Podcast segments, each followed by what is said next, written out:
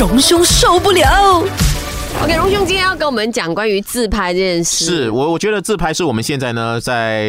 任何地方都看到的一个人类的共同的行为。是的，旅游自拍是一定要有的，嗯啊。但是呢，这个自拍呢，也变成了现在呢，很多人呢，呃，可能比吸烟还要严重的危害自己的一种方式啊。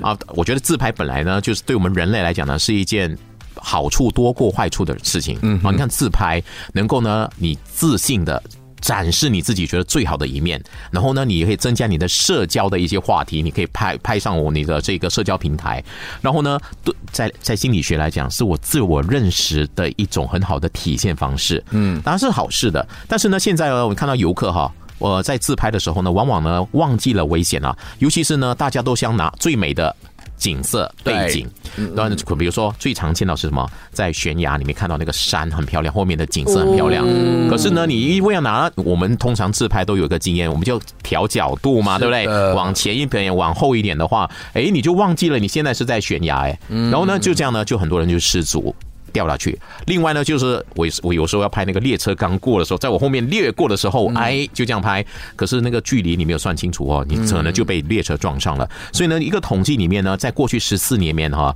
在全球有多达四百个人哈，就是因为这样自拍而死亡的。印度人最多，印度有一百个人，就是因为这样。所以你看自拍哈，其实后来被这些呃所谓的一些专家哈认为说，其实它的危险性哈，现在已经比吸烟呃造成了你的人生人命的这个威胁还要来得大。这太夸张了，因为因为因为现在还是慢性的，然后你自拍你是突然间你就可能失去你生命，对呀，你当下可能就这样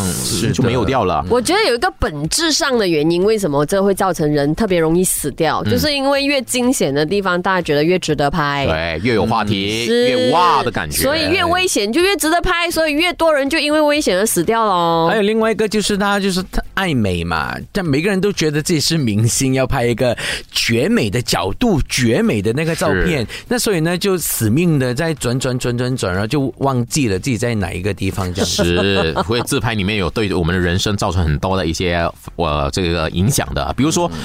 我觉得永远哈，因为我懒惰带自拍棒，OK，然后我们也是用手来自拍的话，觉得自己脸很大。你就想拿远一点，你就拼命的把自己的身伸展出去然后，就会 扭到手啊，扭到腰，竟然是扭到，我又想到是扭到，所以这些啊都有可能对我们的人生呢造成很大的影响。我觉得当然呃，自拍呢，它是一个轻呃让记录你那个美好时刻的感觉，因为通常你会把它 PO 上去，你会自拍，就觉得当下你很开心，你有一个特别要记录的一个这样的一种心情，嗯，所以你这样拍的话呢，你就觉得说，哎，留住的那个 moment 啊，那个当下的美好的时刻。但是这美好时刻，你稍微没有注意身旁的一些情况的话呢，呃，一些公共安全的情况底下呢，它可能这个美好时刻也变成你你离开世界的那个时刻了，就最后一个时刻，对，蛮恐怖的讲的，荣兄受不了。